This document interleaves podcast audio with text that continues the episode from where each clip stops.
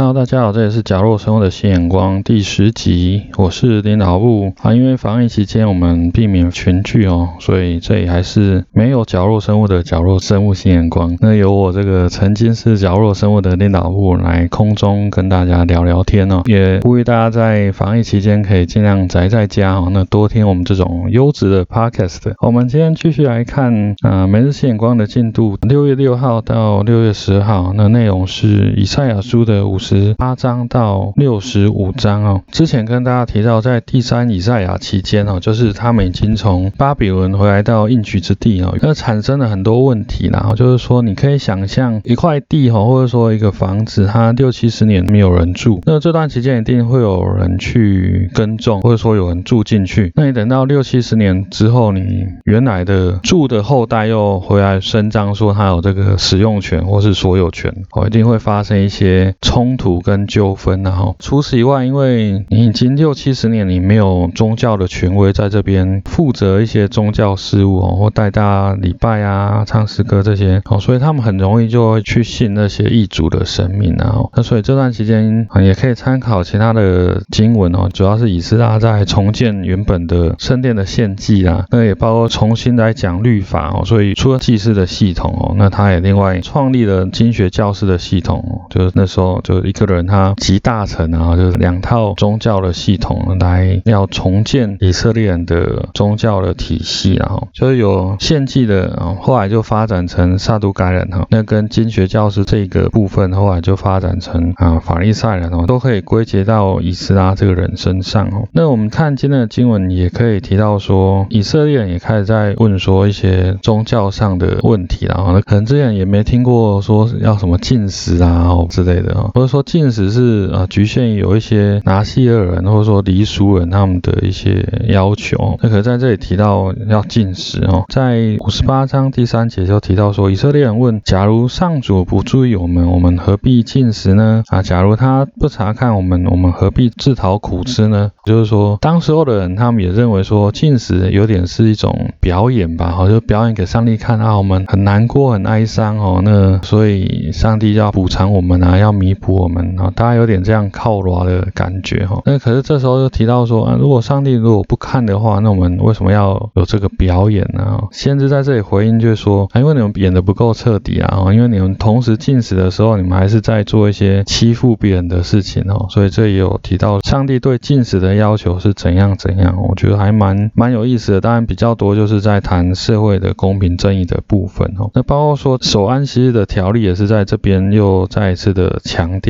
因为前面有经过几十年的，等于是从零开始哦，也是跟他们的贝鲁的一样，他们认为他们从一个废墟当中要重建他们的耶路撒冷，或者重建他们的国家这样子哦，所以守安其实也是一个需要再次重建的一个宗教的要求哦，也在五十八章的十三节可以看到啊，这些守安息日的条例哦，就是可能也是以斯拉在这边重生的部分哦。当然好的方面，我们可以从五十九节看到以色列人他们。认知到他们有罪哦，就是说啊，上帝原来对他们的很多的要求哦，是在啊社会公益上的要求，所以有看到重新的悔罪哦，那获得上帝的肯认啊，就是说他要救赎以色列人啊，我们把他们再次的带到一个光荣的一个场景哦。不过也可以思考说，当时候确实是一个不容易的情况哦。那有些啊世界史的人会说，当时候大王兴起的场景刚好是尼罗河那边的埃及跟两河流域美索不达米亚这边的呃文明刚好遇到他们各自的问题哦，所以比较衰落，所以夹在中间的大卫王朝它可以有一段比较辉煌的时代哦。那当然等到两边都处理完他们各自的问题，又开始往外扩张的时候，接下来的南北国他们就比较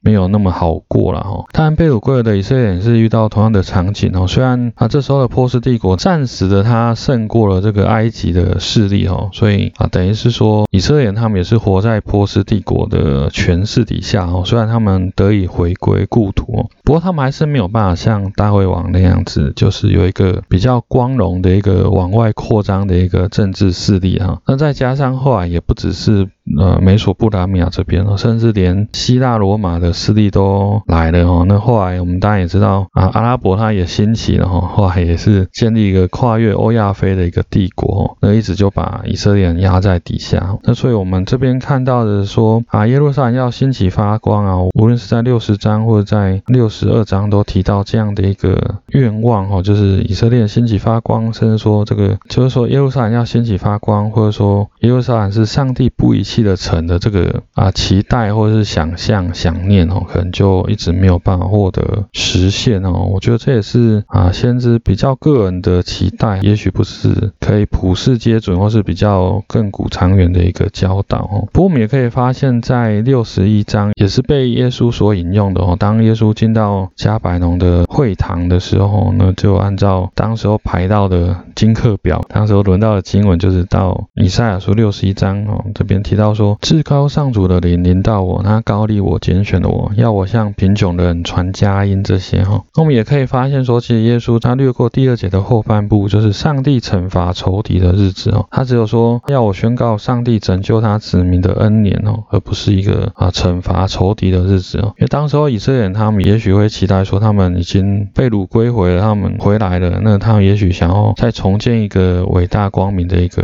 大卫王朝，那甚至要惩罚当当时候落井下石的周围的像以东啊、亚门啊、摩押这些民族，虽然是亲族哦，可是，在啊耶稣的讲道当中，他却没有引到说上帝惩罚仇敌的日子。我觉得这也是很值得基督徒去思考的啦。有时候我们会说啊，圣经是上帝的话，当然也是在我们的教条当中，就是在威斯敏斯的信仰告白当中有提到说，圣经就是上帝的话哦。那可是，嗯，我们也知道说，现在有一些啊，圣经当中是用红字版的，就把耶稣讲的话又特别用红字标出来哦。在先知书当中，有些确实是引号引出来是上帝讲的哈，那有时候却是先知他自己的个人的感动哦，他也是会期待说啊，回来了之后是不是上帝将来要重建耶路撒冷，或者说让他们兴起呢，又重新变成一个强大的国家，好像当年的大卫王朝一样哦。也许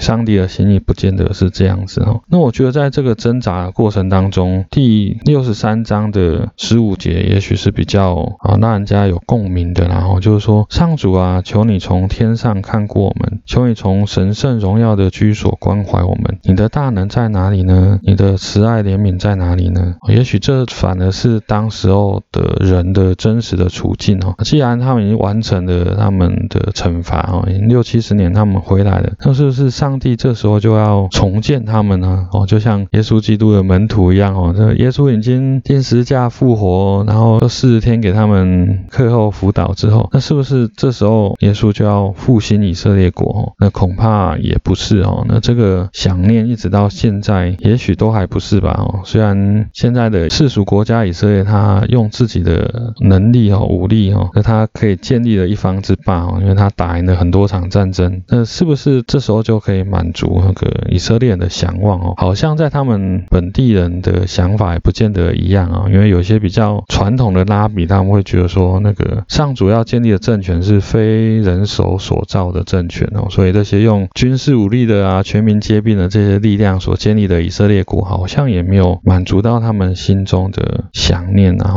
而特别是六十四章第一节，他提到说，上主啊，你为什么不把天撕开哈，亲自降临人间哦，就如同他们在出埃及的时候，在何烈山一样哦，就是上帝降临人间的时候是天崩地裂的状况，然后就让啊以色列人得到兴起，得到高举。他们也许还在盼望这些哦。那在这里很有意思的是，在六十五章第一节啊，呃，也许是先知书的编者他把上帝的回放在这边哦。他说他的回复这样说：说上主说我随时要答应他们的祈求，但是他们不求。啊，这边的解释是说，因为他们的祈求是因为他们都会求那些异族的神明啊，他们不是真正来求告我，所以我一直没有去回复他们的期待哦。那也许有些人就可以满足这样的说法哦，说因为他们都求错对象哦，如果他们真正求对对象哦，真的求到上帝的话，啊，上帝就会兴起他们哦。那不过到底这几千年来有人求到真正的上帝了吗？我我觉得还是在五十五章第八节哦，说上帝说我的意念不是你们的意念，我的道路不是你们的道路。也许这一章反而是一个比较好的回复啦哦，就是也许上帝的旨意并不是那样的，说要重新再建。立一个大卫的王朝。那我们不看呃五十五章的第一节，我们也许来看十七节是一个不错的一个回应啊，因为这边说上帝说他要创造新天新地，然后就是有很多图像在接下来的经文哦，特别是我们比较有印象的是在二十五章，他说狼和羊要一起吃东西，狮子要像牛一样吃草，蛇不再伤害人哦。说上帝也许上帝在这里要凸显的一个图像是说一个和平的景象哦，也许他们被掳归回之后，他们期待的是一个大卫王朝，他们还是要去伤害别人吧？哈，就因为你要扩张，就有其他的国家要被你侵略吧？哈，可是在上帝这边的回答是一个和平的新天新地，而不是谁比较短不会哦，然后去征服谁哦，啊，象棋老短的一个，还是军事武力的一个景象哦。可是上主他要亲自当每一个人的统治者哦，也许这个图像是更加美好的一个图像哦。那当然，一直到两千年后的现在哦，这个景象也一直没有实现啊。在联合国那时候，也许他们也期待说啊，是不是联合国建立之后就可以把枪打成犁头啊，大家安居乐业哦，就没有各国之间没有互相的侵略哦。那不过我们在今天也是看到说，还是有很多的合纵连横呐，或者说特别像为什么会有今天的疫情的爆发，也是有人想要发展生化武器嘛？那当然很多的品管没有做好，那就把这些病菌给散布出来哦，那造成全球的一个疫情哦。那我们还是盼望说，上帝什么时候要从天而降哦，降临人间哦，那从他荣耀的地方来关怀我们哦，那重新来建造新天新地。那或许上帝的回答就是说，他他已经做了啊，就透过耶稣基督的救赎啊，那来拯救我们。那就看我们是不是愿意，每个人都回应耶稣基督的恩典，那背起自己的十字架来跟随他哦。我觉得以领导部比较解经的眼光，可能就只能到这边了。那还是期待啊，每一个人哦，嗯，从不同的角落，呢可以加入赖的社群啊，在赖的社群当中啊，可以跟我们做更多更好的、更新眼光的讨论哦。呃，期待大家的回应哦。今天的分享就到这边了，谢谢大家，再见。